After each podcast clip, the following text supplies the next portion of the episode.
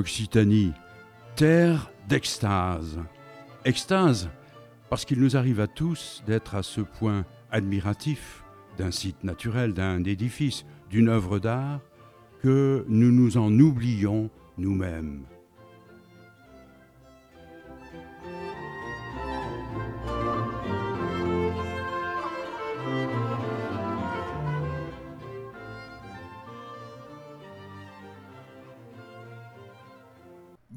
Chers auditeurs.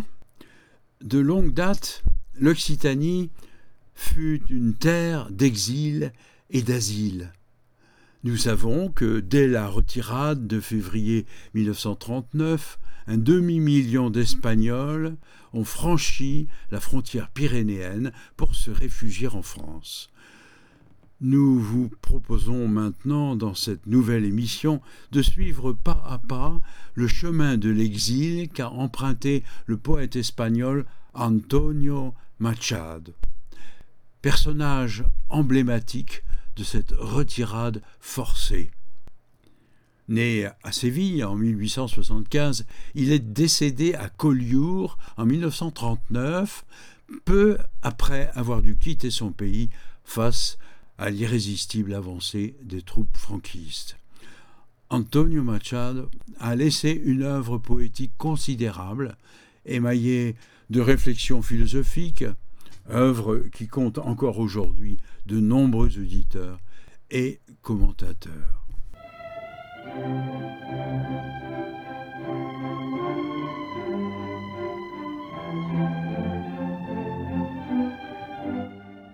Séville.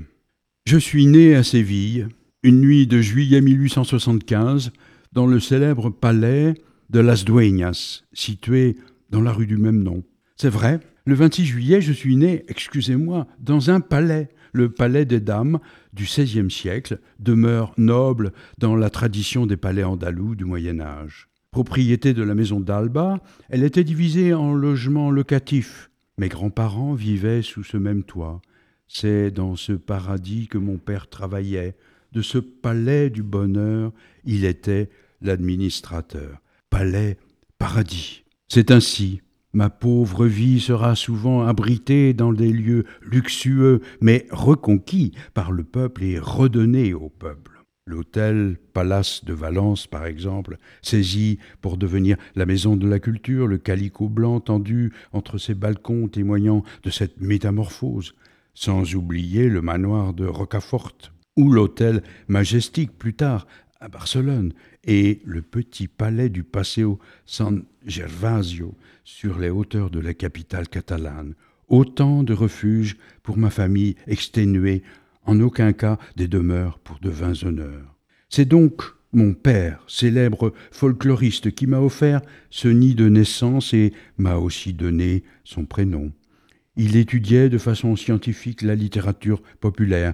Il fonda des revues et signa des articles du pseudonyme L'homme du peuple. Vous entendrez dans quelques instants un poème d'Antonio Machado, lu par la poétesse d'origine chilienne Consuelo Arriagada.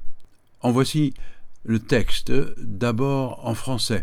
Hier soir, quand je dormais, j'ai rêvé illusion bénie, qu'une fontaine coulait dans mon cœur.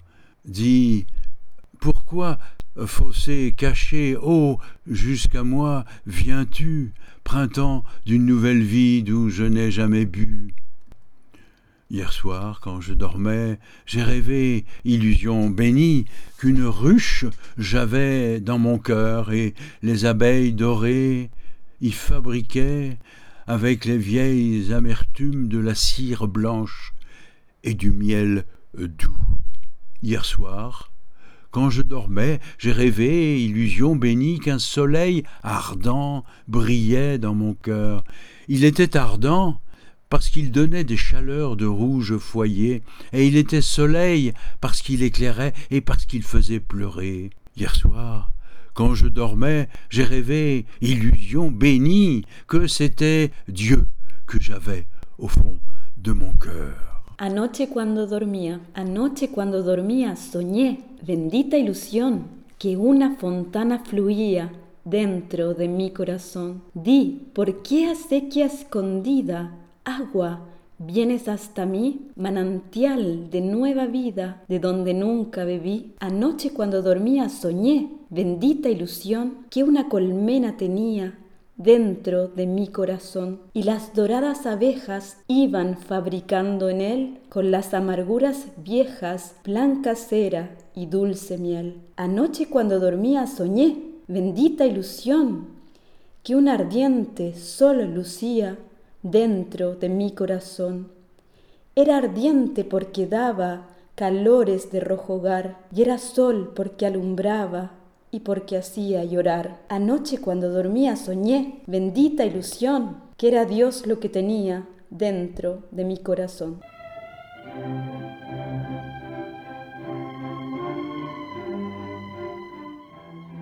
Madrid, 1883. Me voici à Madrid. Mes parents m'ont inscrit à l'Institut libre de l'enseignement. Je vais faire mien l'esprit libéral de cet établissement, ouvert sur la communauté des hommes. Je ne rendrai jamais assez hommage à Francisco Giner de los Ríos, son fondateur. Je fais mes gammes, mes apprentissages de la philosophie et de la poésie, la capitale, la cité centrale de Libérie, le cœur chaud et froid d'une ville fameuse plantée sur un plateau.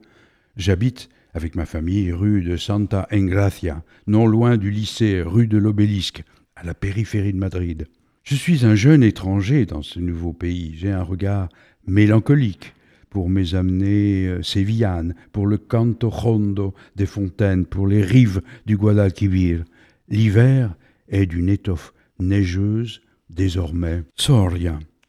Ville perchée sur un plateau pelé de terre rousse, à mille mètres d'altitude, tu peux regarder l'infini de la Castille. À Soria règne le souffle des vents. Terre ingrate, austère, froid, désert. Champ jaunâtre, champ de la mort, terre pourtant immortelle. Je capte la fluidité des paysages, la pensée des plateaux, leur permanence. Comme les montagnes, la poésie me crée. J'inscris l'adjectif source d'inspiration. L'intuition se tient dans le lyrisme. Me voici séduit par le jaune de ses champs, par son aridité aussi, par le fleuve qui coule entre deux collines. L'une est surmontée du château, l'autre de l'ermitage de la Vierge du Miron.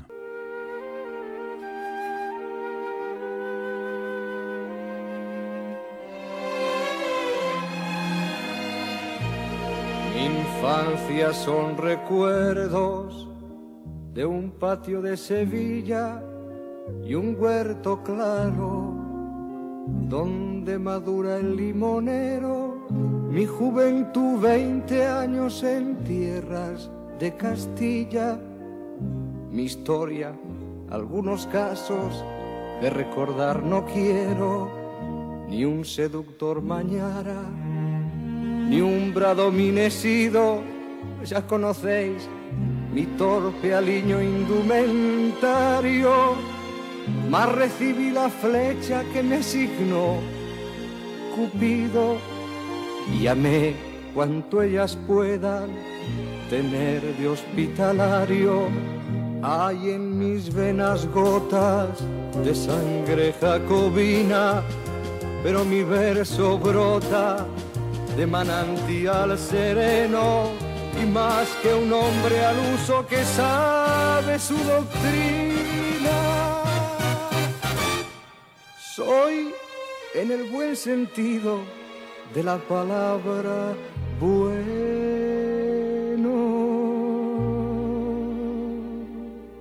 Desdeño las romanzas de los tenores huecos y el coro de los grillos que cantan a la luna. A distinguirme paro las voces de los ecos y escucho solamente entre las voces una. Converso con el hombre que siempre va conmigo, quien habla solo espera hablar a Dios un día mi soliloquio es plática con este buen amigo. que me enseñó el secreto de la filantropía.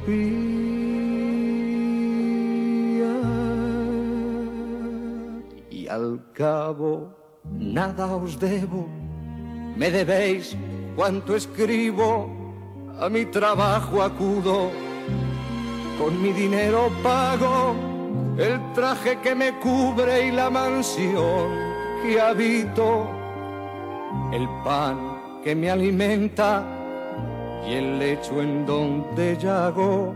Y cuando llegue el día del último viaje y esté al partir la nave, que nunca de tornar me encontraréis a bordo ligero de equipaje, casi desnudo como los hijos de la mar.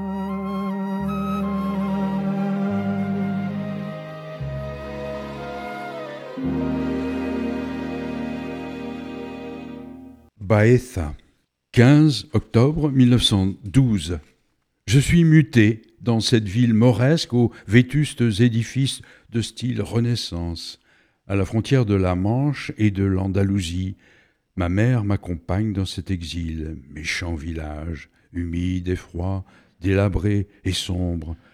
Andalousie de la Mancha, je voulais mettre de l'espace entre deux villes, quitter la nuit noire de la mémoire, la mort dans l'âme, faire le grand écart, tenter d'estomper le décès de ma jeune épouse, qui me laissa seule, abattue, désemparée.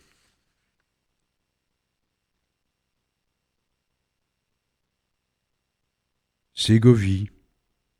Je suis nommé le 26 novembre 1919 au lycée de Ségovie. Auparavant, au printemps, j'ai obtenu ma licence de lettres et de philosophie. Je m'installe d'abord à l'hôtel Victoria sur la place de la mairie. Je trouve quelques jours plus tard la pension modeste de Luisa Torrego au numéro 11 de la Calle de los Desamparados, rue des Abandonnés, la bien nommée. La façade est pauvre, banale, l'architecture générale irrégulière, tout autour, dans le quartier, la beauté s'affirme pourtant dans les patios décorés de treilles et de poiriers. À l'intérieur de mon humble cantine, des murs nus, une cuisine sobre, reliée à la salle à manger commune par un couloir bas et long. Ma chambre, une quasi-cellule meublée par une imagination rudimentaire. Je n'investirai pas beaucoup dans l'accumulation d'objets inutiles. Le seul luxe que je me suis permis se résuma à l'achat d'un poêle à pétrole, le brasero ne suffisant plus. Ségovie, des jours rugueux, des hivers rigoureux, en accord avec une existence rude. Mon habitation franciscaine est peuplée de livres et de papiers, des tas, par terre, sur la commode, sur le lit. Je travaille, j'écris, je n'ai plus le temps d'ouvrir les livres que l'on m'envoie de toutes les provinces de l'Espagne, et je fume sans cesse mes chers petits cigares. Je prends mon poste le 16 novembre 1919 au lycée d'enseignement général et technique de Ségovie, la Romaine, Madrid. Début 1932, je m'installe de façon définitive, je l'espère, à Madrid. Je rejoins ma mère et mon frère José au second étage de l'immeuble situé 4 de la rue du Général Aranda. J'ai 56 ans. À quoi donc peut s'occuper un ancien de mon style? Le matin, avant de me rendre au lycée, dans un de mes cafés favoris, je lis les journaux, puis les cours, car j'ai obtenu un poste à l'Institut Calderon de la Barca. Je n'ai jamais eu la vocation, mais j'ai toujours enseigné avec le plus grand sérieux. L'après-midi est consacré aux tertulias, à l'espagnol, où je peux rencontrer Alberti. J'aime ce vieux bâtiment du XIXe siècle, situé en face du Teatro Real. Hélas, il ferme. Je reviens au café Varela, souvenir nostalgique de ma vie adolescente, rue de Preciados. Manuel m'y rejoint souvent. Et Miguel de Unamuno. Enfin, J'ose l'avouer, dans un café discret au fond de la rue Atocha, je retrouve Guillaumard. L'endroit est intime pour les couples illégitimes. Nous nous retrouvons une fois par semaine. Les autres jours, je me plante près du café ou près de sa maison avec le fol espoir de la voir passer. Puis le temps passe, le déchirement. Guillaumard s'enfuit au Portugal, à Estoril, avec sa famille. Ma déesse, ma poétesse, mon double, mon amour. Valence. On m'installe ensuite à Rocafort, petit village des environs de Valence. De cette région des Serranos, on distinguait la mer. Par bonheur, il y eut Rocafort et la maison de l'espérance, comme nous l'avons appelée, la villa Amparo. Il s'agit d'un hameau adossé à la pente d'une colline, d'une humble colline. La mer est proche, je peux apercevoir depuis ce promontoire l'écume qui vient éclabousser des barques catalanes. Voici une terre marine parsemée de vers éclatants et de siennes lumineux. Don Antonio, la poésie ce matin croise un nuage dans le ciel, avec un aigle et un avion. Le temps lave ses eaux. Les escaliers chuchotent dans les couloirs. La lumière est rayée par la colère. Cher Don Antonio, je vous vous vois comme un pluriel, car dans votre cœur veillent cinq cent mille fantômes.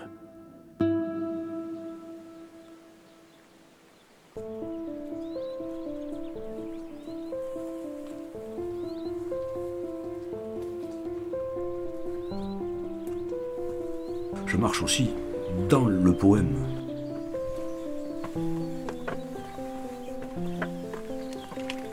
Parce que la poésie, c'est le pain des pauvres.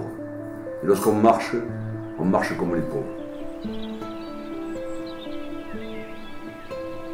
Et j'ai trouvé fondamental qu'on puisse faire écrire, avoir ce courage insensé que d'écrire un cimetière.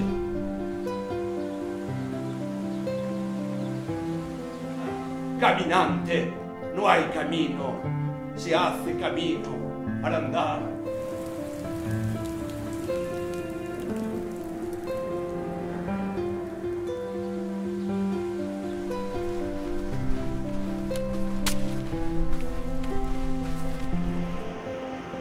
C'est moi, détenu depuis 1976, qui arrache un clou dans le sabot du ciel avec le couteau de vos nuages.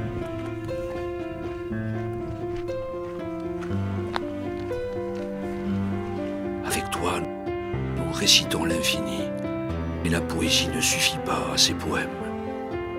Nous marchons sur nos langues, comme sur des chemins. À bientôt, Don Antonio.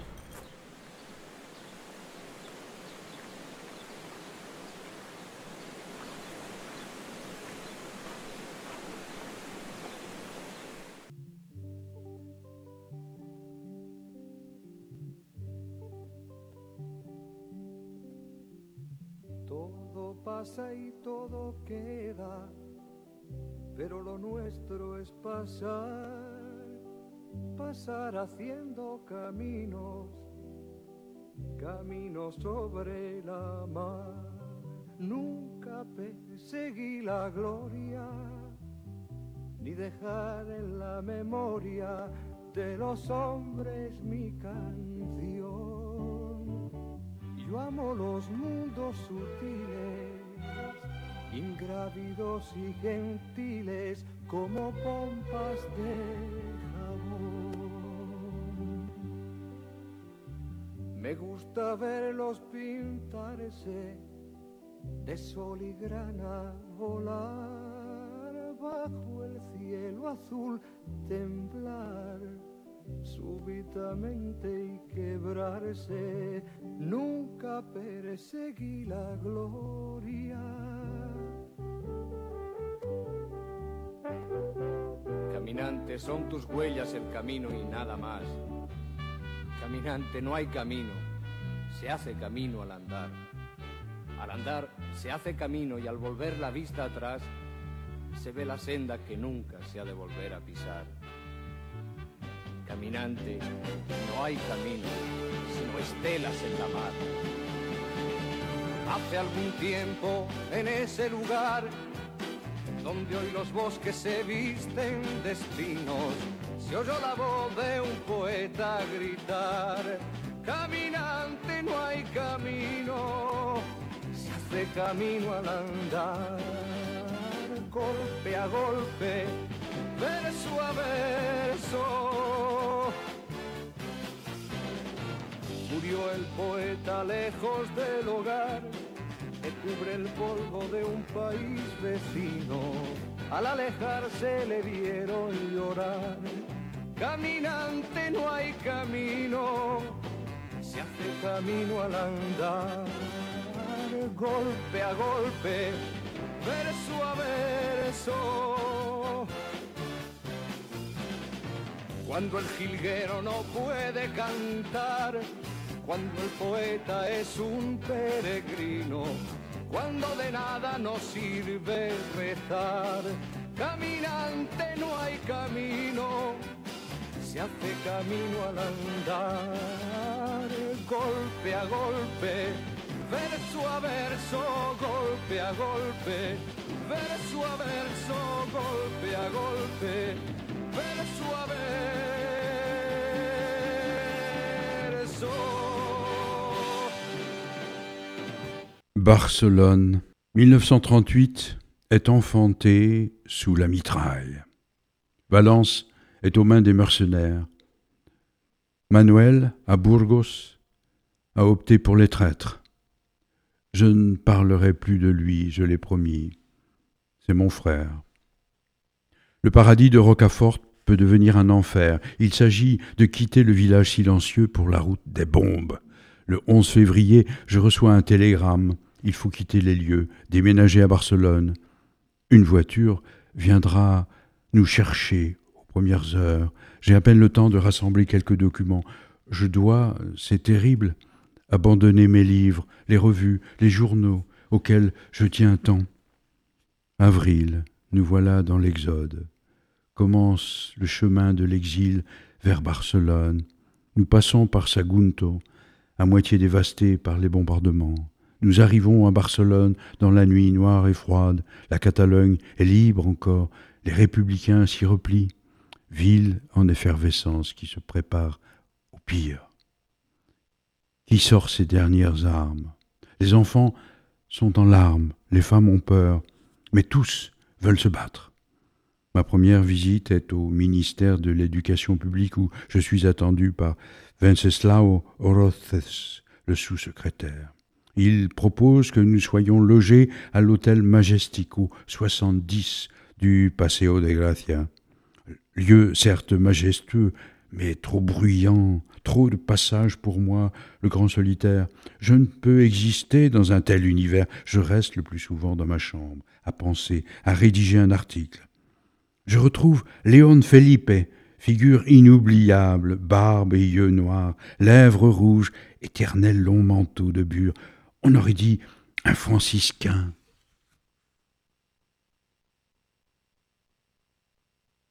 Chemin. Dans le rêve de cette nuit ferroviaire, je suis revenu sur les chemins de ma vie, chemins qui mènent à la mort. Où voulez-vous qu'ils aillent? J'ai connu beaucoup de chemins, j'ai tracé beaucoup de sentiers, navigué sur cent océans et accosté à son rivage. Malgré toutes ces villes vécues, écrites comme des manuscrits, j'ai l'impression d'avoir été un Ulysse immobile, centré au cœur de la Castille, vivant à Madrid, rayonnant du sud au nord, puis revenant à l'essence de l'Espagne. Castille, Espagne aux longues rivières, qui n'a pas vu la mer et coule vers les mers, Castille des sombres steppes Castille, des noirs chênais. Là, j'ai connu des chemins sans auberge, des chemins blancs, sur des champs infinis, sur des rochers déserts, avec le Douro, jeune, coulant sous le froid Guadarrama. J'ai côtoyé la Sierra brune, un immense décor sévère par ce chemin de neige et de vent, Camino des Balsaïnes. Je vais, cheminant, seul, triste, là, pensif. et vieux. Tel un aveugle, un homme parmi les hommes, avançant vers un futur sans avenir, la vie est-elle dictée par le hasard ou la nécessité, par un diable ou un dieu? Collioure. Le 29 janvier 1939, triste après-midi, léger de tout bagage et tout de noir vêtu, enveloppé d'une profonde solitude à quatre, José et son épouse, Mathéa, notre mère et moi-même. Nous voici à la gare de Collioure. Où aller? Où faire halte? Un homme sympathique, employé des chemins de fer, nous indique l'existence d'une auberge où il loge au centre du village. La pension tenue par Pauline Bougnol Quintana nous descendons à pas l'avenue. Arrivé au centre du hameau, sur la placette aux vingt-trois platanes, une halte au commerce de bonnetterie nous permet de reprendre des forces. Juliette Figuère nous offre du café, du lait et du pain. L'auberge est là, en face, rose, avec son architecture en proue de navire. Cependant, le torrent qui traverse le petit port de pêche en crue, on ne pourra pas traverser le Douy à pied. Ma mère ne peut plus esquisser le moindre pas. Quant à moi, la fatigue est extrême. Ne reste que quelques dizaines de mètres, et pourtant, José part en quête d'une voiture. Le taxi de M. Ferrer vient nous chercher. Il nous conduit à travers les ruelles, le long du cimetière, jusqu'au refuge tant espéré. Nos deux chambres se trouvent à l'étage. Un grand escalier extérieur y conduit. Pour accéder à la leur, Mathéa et José doivent passer par notre chambre. Nos nouveaux amis, ce sont ces trois Colliorinques, Jacques Biles, Pauline Quintana et Juliette Figuère. Ils nous apportent chaque jour un réconfort affectif et matériel, du linge, de la nourriture, des journaux, quelques livres en espagnol, des timbres pour donner signe de vie à notre rare camarade resté en Espagne, à Méniès, parti en Russie.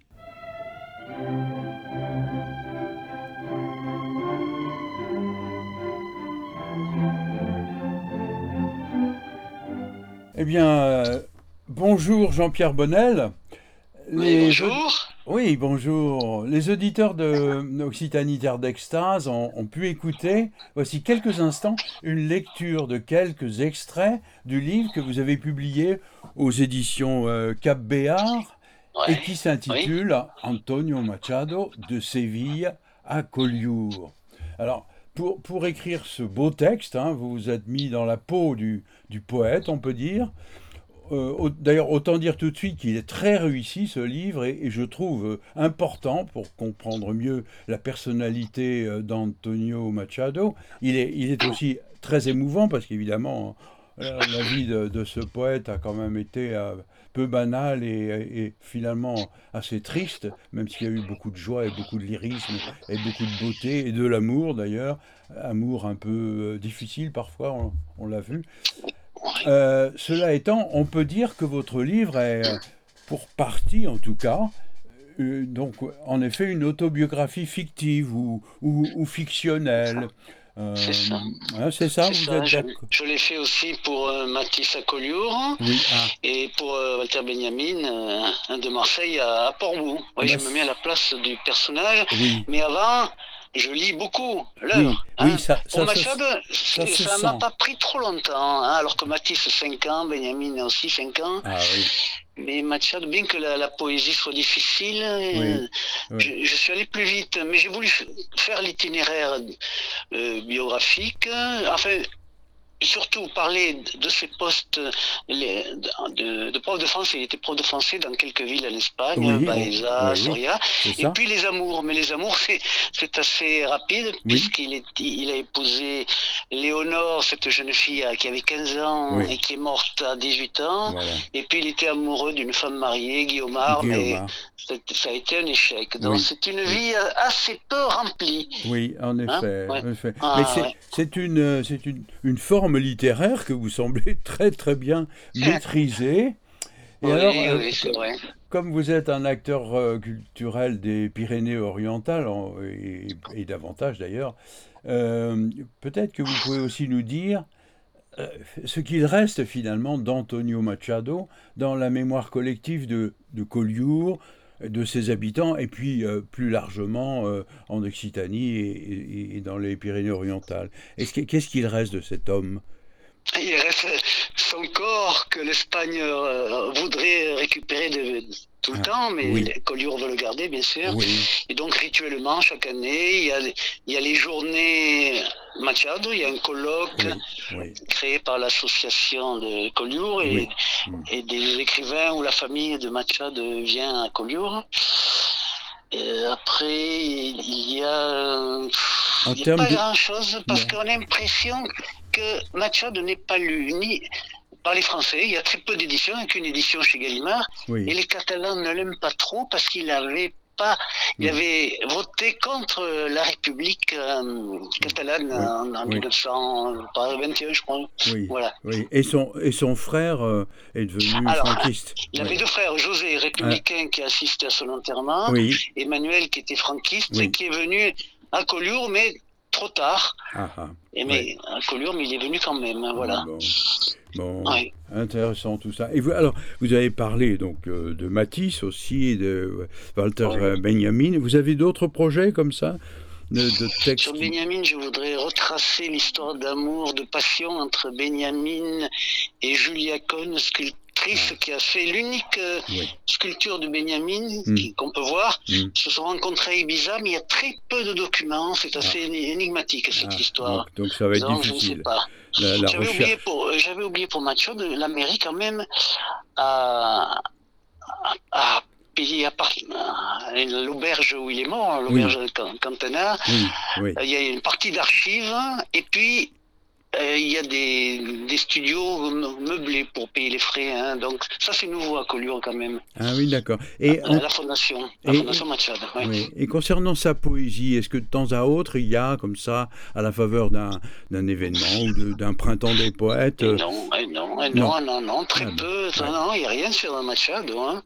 C'est étonnant. Oui, leur, leur, cas est beaucoup plus... Ah oui pratiqué. D'ailleurs, il y a une nouvelle version de ce texte-là euh, sur le poète à New York. On, relance une, nouvelle traduction. Hein, ah oui, son, voyage avec Salvador Dali.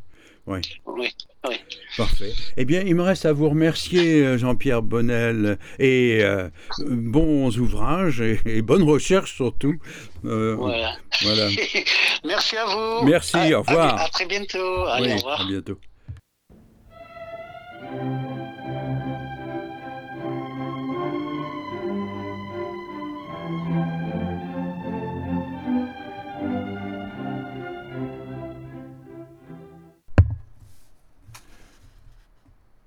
Le silence danse en extase sous le regard avisé des étoiles, il caresse le corps des arbres, entouré du halo qu'exhale la nuit. De toutes les femmes, je suis celle qui va nue. Je ne sais pas si j'existe ou seulement je rêve un rêve dans un rêve. Si tu observes bien, tu pourras me voir avant que la brume me fasse disparaître. Les restes de nos fantômes se reflètent dans les miroirs, les prouesses du temps s'élèvent en spirale, les automnes que nous oublions secouent leurs feuilles, et tous les mots, comme les hommes, sont lancés dans le vent, à tâtons nous attendons dans les labyrinthes de la nuit, nous nous perdons au fond de nos pupilles comme dans une ville étrangère. Pour la dernière fois, mon menton se cache dans ton épaule droite. L'heure des oiseaux arrive. Nous serons des hameaux de lumière, des jardins humains suivront nos traces. Mon obscurité se retourne et te sourit. Aproximación a un cuadro de Paul Delvaux. Danza extasiado el silencio, bajo la mirada atenta de las estrellas acaricia el cuerpo de los árboles envueltos en el halo que expira la noche. De todas las mujeres soy la que va desnuda. No sé si existo o solo sueño un sueño dentro de un sueño. Si miras atento, podrás verme antes de que la niebla me desaparezca. Los despojos de nuestros fantasmas se reflejan en los espejos. Ascienden en espiral las proezas del tiempo. Sacuden sus hojas los otoños que olvidamos. Y todas las palabras, como los hombres, son arrojadas al viento. A tientas aguardamos en los laberintos de la noche. Vagamos en el fondo de nuestras pupilas como en una ciudad extraña. Por última vez mi mentón se esconde en tu hombro derecho. Llega la hora de las aves. Seremos poblados de luz. Jardines humanos seguirán nuestros pasos. Mi oscuridad vuelve la cabeza y te sonríe.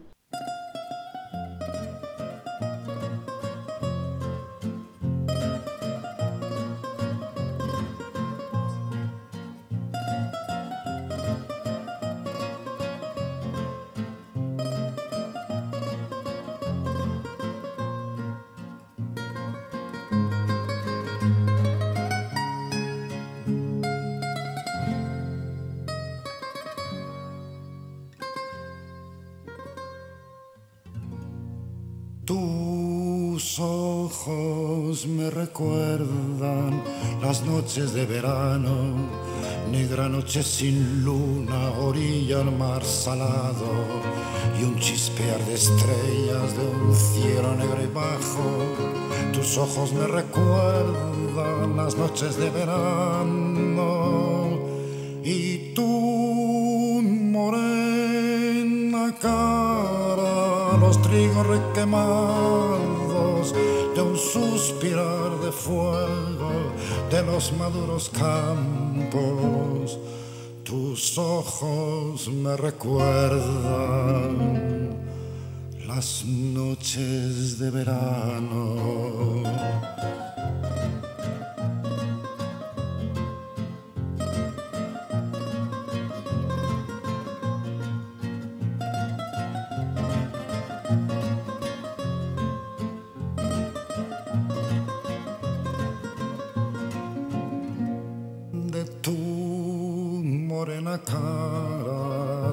Soñar gitano, de tu mirar de sombra quiero llenar mi vaso.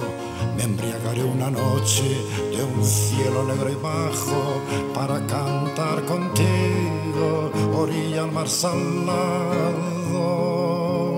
Una canción que deje cenizas en los labios de tu mirar de sombra de los maduros campos, tus ojos me recuerdan las noches de verano.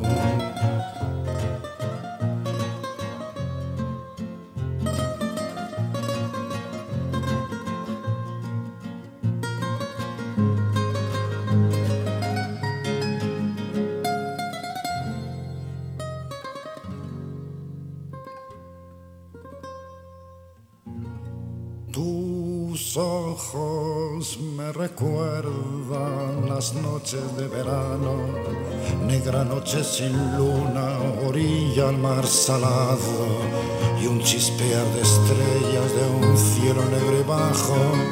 Tus ojos me recuerdan las noches de verano y tú, morena cara, los trigos requemados suspirar de fuego de los maduros campos. Tus ojos me recuerdan las noches de verano.